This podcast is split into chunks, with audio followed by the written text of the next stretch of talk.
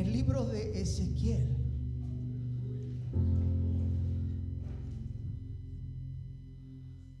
Capítulo 37. ¿Cuántos están aquí? ¿Cuántos adoran la gloria de Dios? Siento en mi espíritu una esencia muy fuerte, una esencia de milagros, una esencia de restauración, una esencia donde Dios va a hacer algo y va a hablarle a alguien. ¿Cuántos saben que tenemos un Dios que habla? ¿Cuántos saben que tenemos un Dios que toca? ¿Cuántos saben que tenemos un Dios que está al pendiente de nuestras necesidades? Amén. Todos estamos ahí. Ezequiel, capítulo 37. Y vamos a empezar en el versículo 4. Y dice, me dijo entonces, profetiza sobre estos huesos y diles, huesos secos, oíd palabra de Jehová. Y así ha dicho Jehová el Señor a estos huesos. He aquí, yo hago entrar espíritu y vosotros viviréis. Diga conmigo, viviréis. Puede tomar su lugar. Y todos sabemos y todos entendemos esta parte. Y todos sabemos la profecía de Ezequiel, que Ezequiel fue llevado por Dios en el Espíritu. Dice que fue tomado de su mano y lo puso en un valle.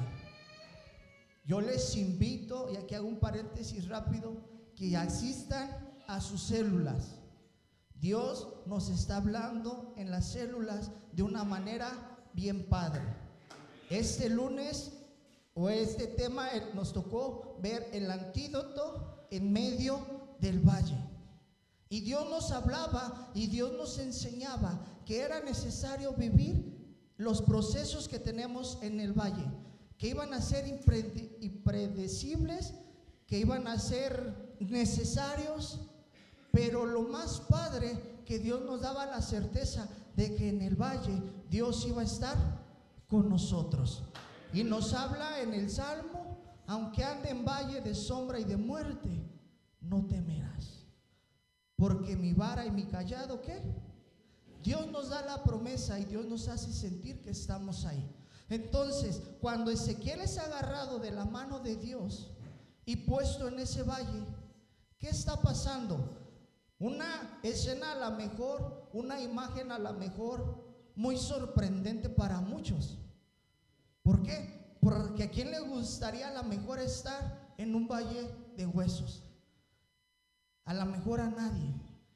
Y mucho menos a la mejor decir, ¿qué quieres que yo haga en medio de estas circunstancias? ¿Qué quieres que pase? ¿Qué quieres que hagamos? Dios a la mejor sabía, a la mejor pero esos, eso representa una escena de esos huesos secos que Dios va a resucitar ante los ojos espirituales. Lo que el profeta Ezequiel estaba viendo. Lo del pueblo de Israel lo trajo por muchas cosas. Podemos ver que a lo mejor en esos huesos secos se quedaron calcinados sueños, no sé. Pero Dios un capítulo antes habla y reflexiona que traería vida que haría entrar su espíritu, que cambiaría su corazón. Hoy en día yo lo puedo traer a mi circunstancia y a mi situación. A lo mejor yo me he visto en situaciones donde mi espíritu ha fallecido, donde mi espíritu ha claudicado, en donde ya no quiero avanzar, en donde ya no quiero seguir.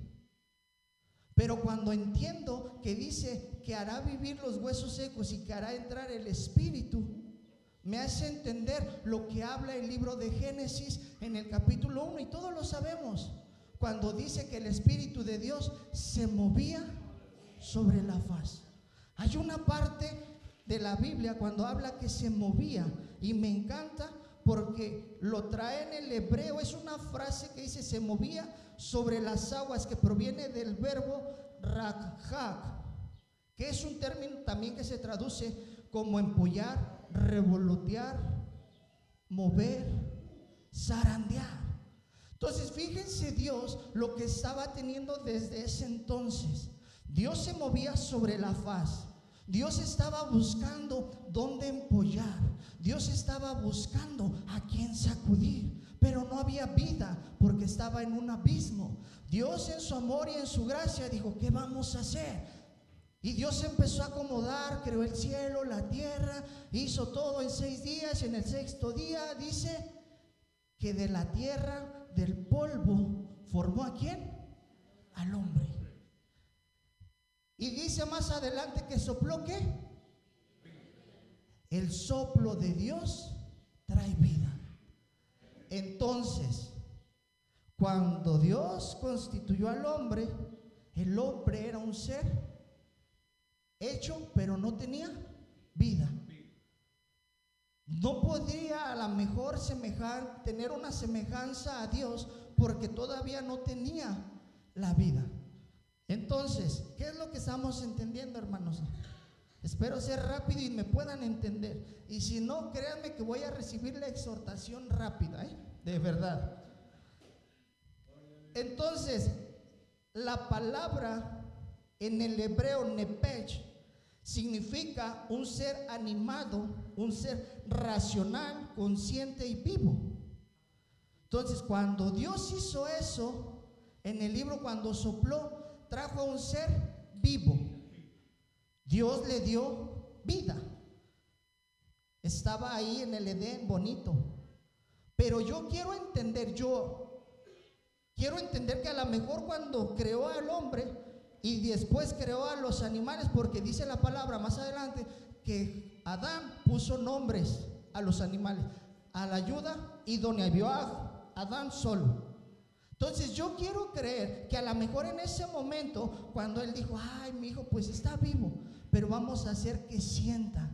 Ese soplo que le dio fue cuando trajo vida y fue cuando dijo, ahora sí, vamos a sacarle la ayuda idónea le sopló, a Eva a lo mejor ya no le tocó el soplo, pero como es de su parte, de su costilla, dijo, ella ya tiene vida porque es sacada de Adán. Un ser vivo. Ahora le digo, usted cuando se ve delante de un espejo, ¿qué es lo que ve? ¿Qué es lo que ve cuando usted se mira en un espejo? Hay una imagen. Cuando Dios habla que le dice, soplaré vida, cuando sopla, le está dando la misma esencia, su espíritu, su pensar, su forma de ser, su forma de ver, su forma de actuar. Por eso a Adán se le hacía fácil oír la voz de Dios, porque tenía la similitud misma de Dios en él. Adán era idéntico a Dios. Hoy yo te puedo decir, tú eres idéntico a Dios, porque hay similitud, porque hay semejanza, porque Dios ha soplado vida en ti.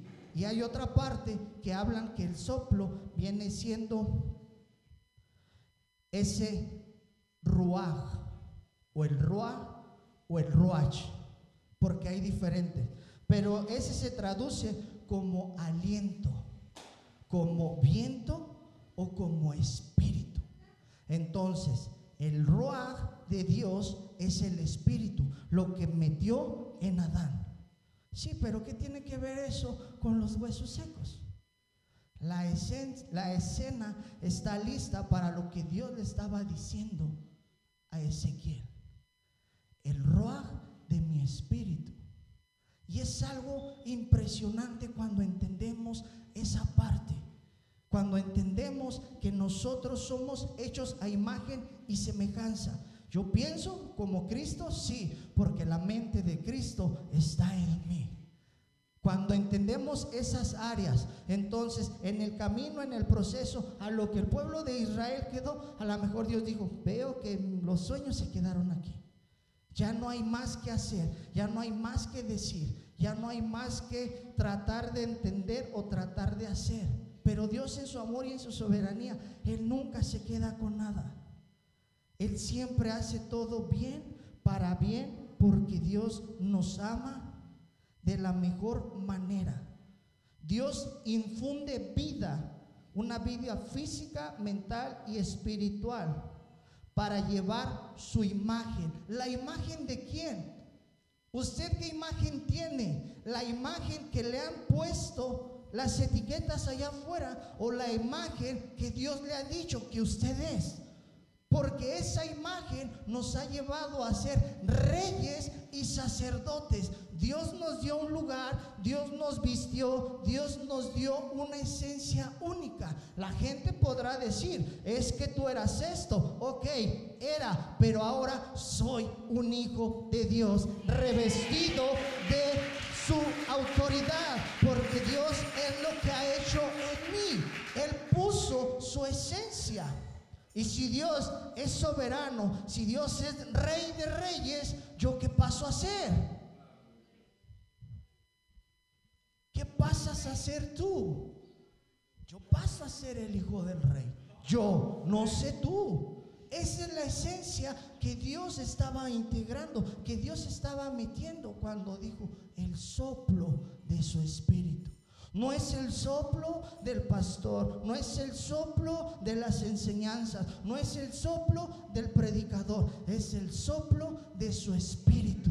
Y aun cuando entendemos y tenemos abierta la mente a lo que Dios quiere hacer, en todo tiempo obra Dios, en todo tiempo hace Dios, porque somos creados a lo que Dios hace y lo que Dios hace es perfecto. En algún tiempo oíamos mucho que le decías es que tú eres un trofeo. Ay, gloria a Dios. Sí, por trompudo y feo. La esencia de Dios nos cambia. ¿Por qué se rieron? Y se ven hermosos, pero en medio de las circunstancias se nos olvida esa esencia, ese soplo, esa llenura. Nos quedamos en el proceso. Por eso les digo, en ese tiempo iglesia tenemos que entender y tenemos que llevar la secuencia de lo que se está hablando sobre esta iglesia, de lo que la iglesia está pasando. ¿Por qué? Porque hay mucha, hay mucha gente que hoy en día habla de un avivamiento, que hoy en día habla de que viene la gloria de Dios, sí, pero ¿en qué momento te hemos hablado de que para que venga eso tiene que haber un arrepentimiento? Tiene que haber a que mueras. Lo que Dios le estaba enseñando a Ezequiel era eso, que iba a haber un reavivamiento de un pueblo que creía, de un pueblo que caminaba. Por eso dijo, pondré mi espíritu, pondré corazones nuevos. Hoy hay gente que ha sido cambiada, que ha sido puesta en el propósito de Dios, pero las circunstancias nos entornan a tener un corazón seco, a tener un corazón duro, a tener un corazón frío.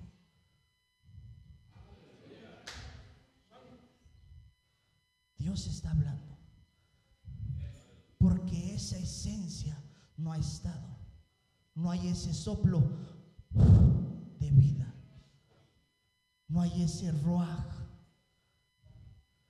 Nada más somos en Nepech, unos seres creados, sin vida. Diría el pastor, diga conmigo, ouch. Y hay cosas que a veces, hermanos, no entendemos. Entonces, cuando, entonces el aliento da vida.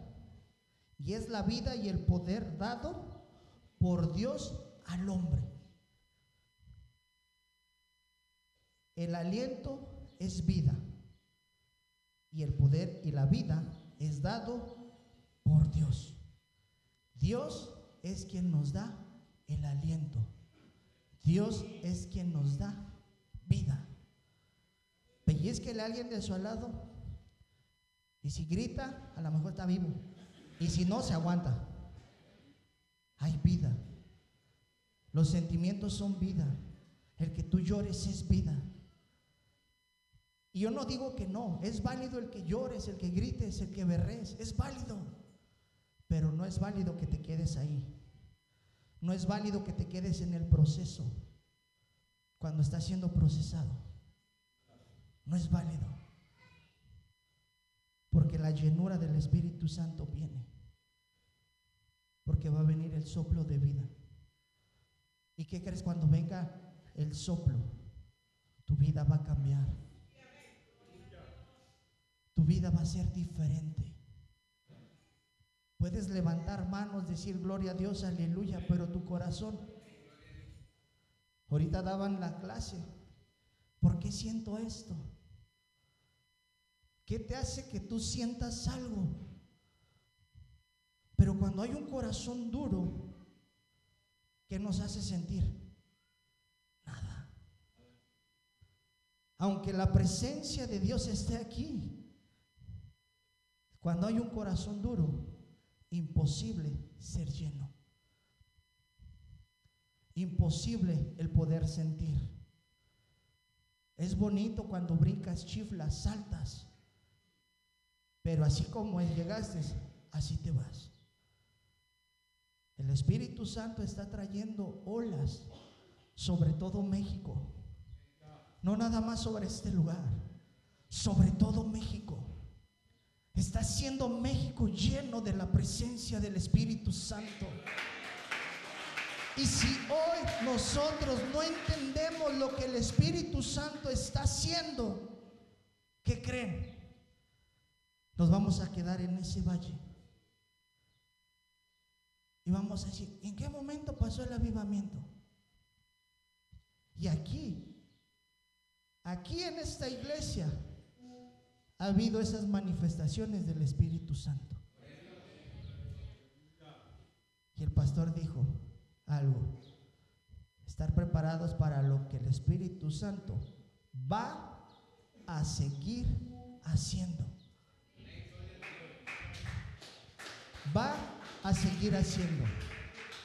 Lo que Dios quiere hacer es grande, pero Dios quiere ese soplo ese ruaj, ese, esa esencia. Entonces, el Valle de los Huesos Secos ha sido objeto de varias interpretaciones. Entre ellas está que representan los lugares, niveles bajos de nuestra vida espiritual, mientras que las montañas son lugares altos que éstas representan los estados más elevados de nuestro espíritu, conectados con el Espíritu Santo. Yo aquí arriba, ¿cuánto será? Pongámosle un metro, todos me ven bien, ¿verdad? Y me pueden observar. Pero si me siento aquí, ya no todos me observan. Entonces lo que Dios nos quiere enseñar, que el valle que nosotros estemos, Dios nos va a dar la fuerza para salir de ahí. Dios nos va a dar la fortaleza para estar en las montañas y ver la vista que Dios tiene para nosotros. Los valles simbolizan eso, un lugar desértico, un lugar de dolor, un dolor, un lugar de aflicción. Pero yo quiero entender que cuando le dijo, ¿y qué vamos a hacer ahí? vamos a traer vida. Y todavía le pregunta a Dios, ¿podrán vivir? ¿Qué hubieran hecho ustedes cuando Dios les pregunte, ¿tu sueño puede revivir? Señor, pero mírame cómo estoy. El milagro que estás esperando puede llegar. Señor, he orado, pero no veo nada. Ezequiel, sabio, le dijo, me dices a mí cuando tú eres el rey de reyes, el que todo lo sabes, el que si su voluntad no se mueve una hoja de un árbol, a mí me preguntas. Ese el Dios que tenemos. Que en medio de las circunstancias confiemos. El valle lo pueden ver bonito, lo pueden ver feo, lo puedes ver desde tu mover. Pero cuando dices, yo creo en el mover, en el poder de Dios, que no puedo cambiar esta situación, yo no puedo, pero Dios sí. Que yo no puedo hacer esto, yo no, pero en sus fuerzas de Dios sí puedo. Y las enseñanzas que han venido trayendo a nuestras vidas han sido esas. Esfuérzate, no hagas a un lado a Dios, que tu plan sea Dios, que tú hoy sea Dios, que tu mañana sea Dios, que tu dormir sea Dios, que tu levantar sea Dios, que en todo tiempo Dios esté contigo. Entonces, todo esto a mí me da a entender esto. Porque el pueblo de Israel fue lo que vivió. Vivía con un Dios, pero el Dios no estaba con ellos. Dios lo acompañaba, pero ellos iban solos. ¿Por qué llegar hasta esas instancias de estar muertos espiritualmente? Hoy tú puedes estar aquí sentado y puedes oír y puedes venir muchas veces, pero a veces en ese dolor no nos damos cuenta de que hay algo nuestro corazón que está mal. Porque Dios les dijo, les cambiaré el corazón. ¿Por qué el corazón? Diría el, hermano Josué, pues no sé, ¿verdad? No puedo a veces entenderlo, pero a veces, ¿por qué el corazón? Dice el hermano, pues el corazón nada más sirve para bombear. Bombea sangre y hace su, su trabajo. Corres y ¿qué hace? Te bombeas más y te bofeas. Pero el corazón siento yo que es la esencia de Dios, donde nosotros guardamos todo. Donde nuestro corazón exponemos cómo estamos delante de Dios. ¿Cómo está tu corazón delante de Dios? ¿Para qué? Para que Dios haga eso. Para que Dios rompa. Para que Dios quebrante. Para que Dios haga. Los huesos representan aquellas áreas muertas de nuestras vidas o que hemos entregado o que no hemos más bien, no que hemos, que no hemos entregado a Dios. ¿Qué no has entregado a Dios? ¿Qué no le has dado a Dios? Les platicaba a mis hermanos el lunes que a veces la enfermedad Dios la quiere sanar, pero tú dices, no, aquí déjamela. Te enamoras de la diabetes. Le amas más a la diabetes que a Dios. Ay, mi diabetes. Diez años contigo te voy a extrañar. No te vayas. ¿Cómo está el corazón? Creemos que en eso no podemos.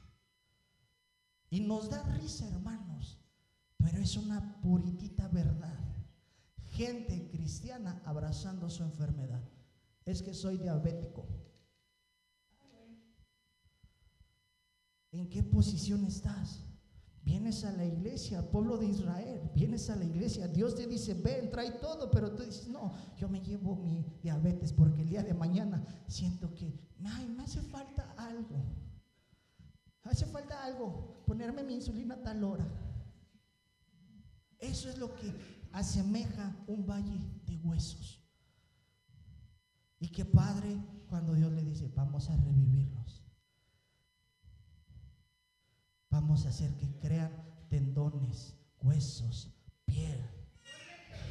Y que se empiecen a reestructurar. Me imagino que ahí Ezequiel estaba a la mejor viendo el proceso de cómo estaba siendo formado una vez Adán pero ahora él lo estaba viendo poniéndole cartílagos, venas, no sé qué tantas cosas él estaba viendo. Y a lo mejor él decía, y luego esto, ¿qué va a hacer?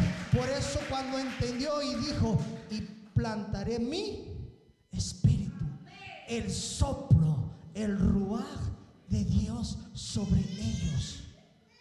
Los romperé de la idea que tenían antes ahora serán vivos, serán vivificados por lo que Dios va a hacer en ellos, por lo que Dios tiene en ellos.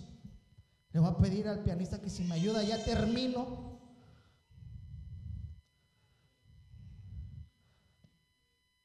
Y quiero que me acompañen en el libro de Juan, capítulo 20. Versículo 22. Y ahí Dios, después de que les había dicho, me es necesario irme, pero no se preocupen porque vendrá el consolador, vendrá el Espíritu Santo. Dios fue crucificado, fue lacerado y murió. Y Dios se glorificó porque subió al cielo. Pero dice que después se les presentó a los discípulos. Vino a los discípulos y se les manifestó una vez más en carne. Estaban todos reunidos, excepto una persona faltaba, y ese era el incrédulo. Ay, ese Tomás. Pero todos los demás vieron al Señor. Y fíjense lo que dice. Dice como desde el 22 les dije, ¿verdad? Desde el 21, entonces Jesús les dijo otra vez, paz a nosotros. Como me envió el Padre, así mismo también yo os envío. Y habiendo dicho esto, ¿qué? Otra vez. Sopló y les dijo, recibid el Espíritu Santo. Para mí, esa es una antesala de lo que iba a pasar en el libro de Hechos. Porque me imagino que en ese tiempo los discípulos ya estaban reunidos, los discípulos ya estaban unánimes. Eso quiere decir que hasta que Dios se glorificó, pudo decirles recibir al Espíritu Santo. A lo mejor desde ese momento podría caminar, a lo mejor no. Pero en el libro de Hechos vemos cómo el Espíritu Santo se derrama. Habían tenido una visitación antes pero a lo mejor no lo habían entendido. A lo mejor no lo habían comprendido. Porque a lo mejor ellos esperaban que viniera como se les había manifestado en carne una vez más. Y ellos no podían entender a lo mejor en la esencia del Espíritu Santo ya estaba incrustada en ellos. Por eso les dijo y sopló y les dijo, recibí el Espíritu Santo recibir al Espíritu Santo. Días después, semanas, porque dice una semana después, se le presenta a quién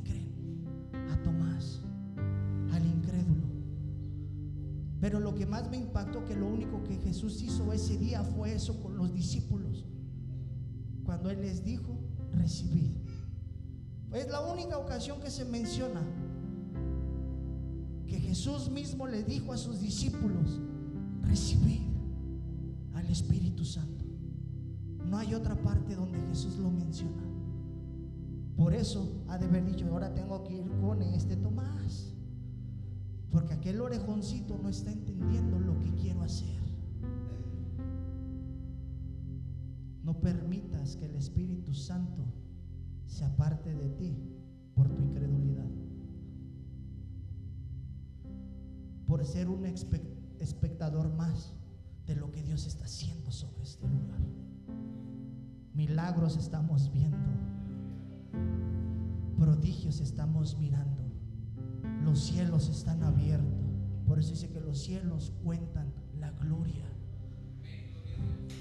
Vemos la grandeza de Dios plasmada en la tierra. Vemos lo que Dios quiere hacer, pero estamos como esos huesos sin movernos. O estamos como ese ser que Dios creó, pero sin vida. Dios No te quedes en el proceso de la cafetera. No te quedes en el creer que tú eres lleno. No te, no te quedes en el soplo, sino que Dios viva en tu corazón, sino que Dios sea eso en ti. Y les dijo, y les sopló, y les tocó, y les abrazó, y les besó. Reciban al Espíritu Santo. Hoy te digo, el Espíritu Santo está en este lugar. Hay una esencia que Dios ha puesto sobre este lugar única. Que Él es el único que está trayendo a mente cómo está tu corazón delante de Él. Cómo está tu vida delante de Él. ¿Quién eres tú para Él? Porque Él para ti es todo. Él es vida. Él es poder.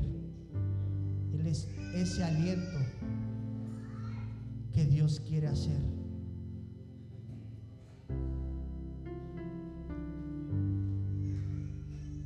Y dice en el libro de Ezequiel, y con esto termino.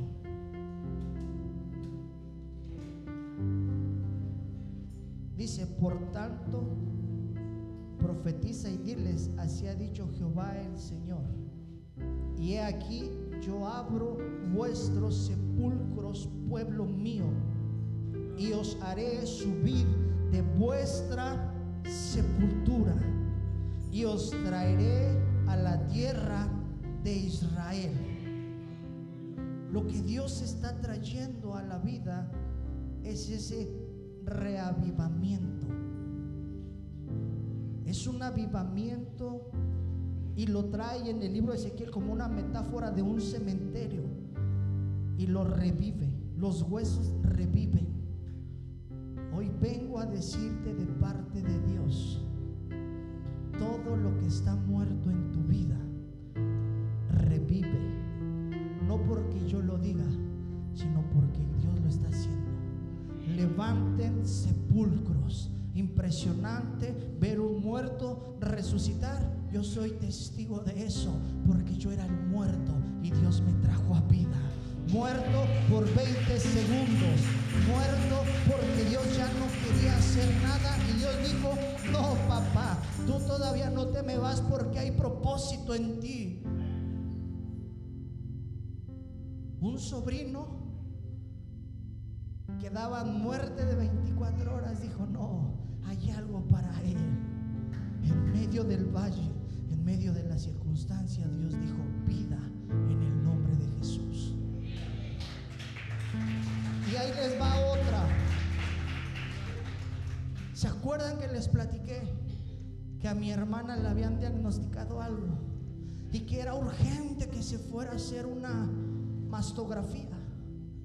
Yo le dije, ve confiada porque no hay nada. Y cuando llegó le dijeron, no sé qué le dijeron, pero yo veo estos estudios limpios. Usted no tiene nada, no hay nada en usted. Entonces yo estoy creyendo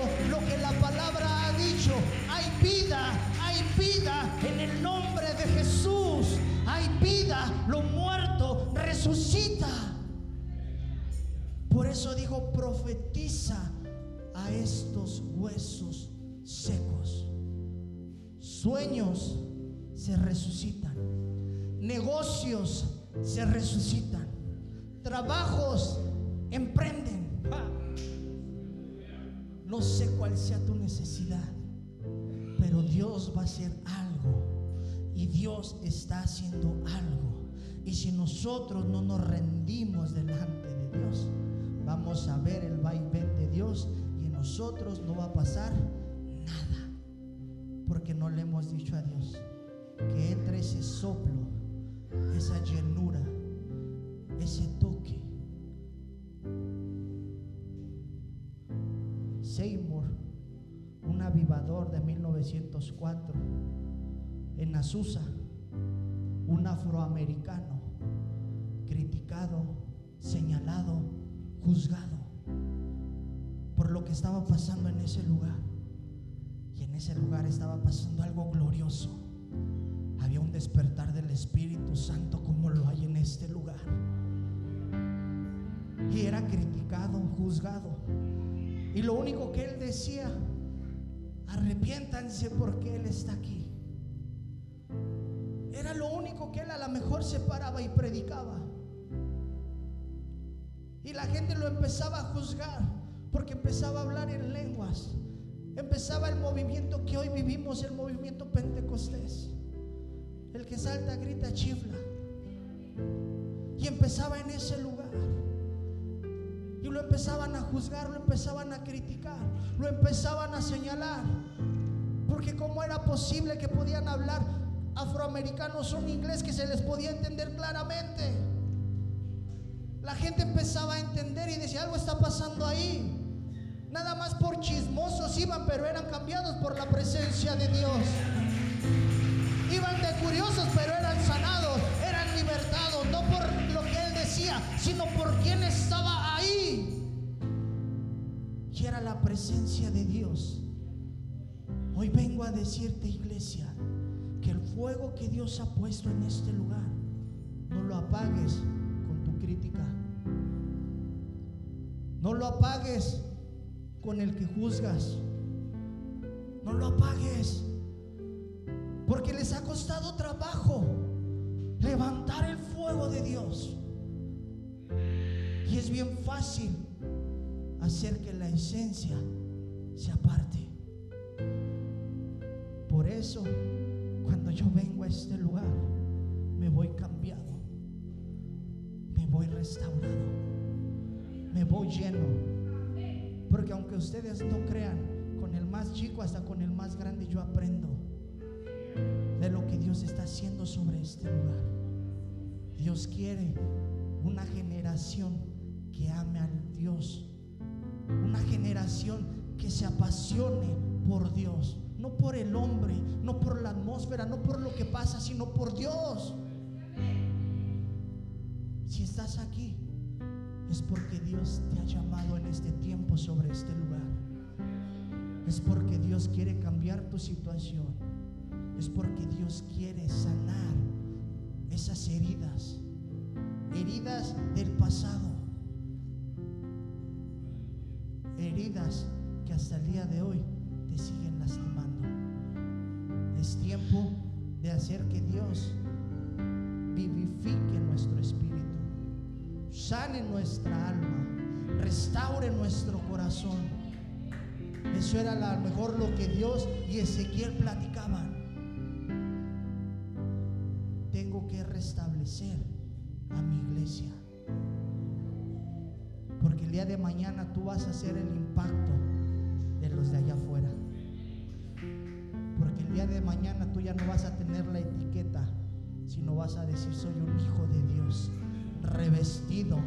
Soy sacerdote, soy hijo o hija de aquel que murió en la cruz por mí, por amor, porque no le importó que nadie creyera, Él creyó en mí, ponte de pie.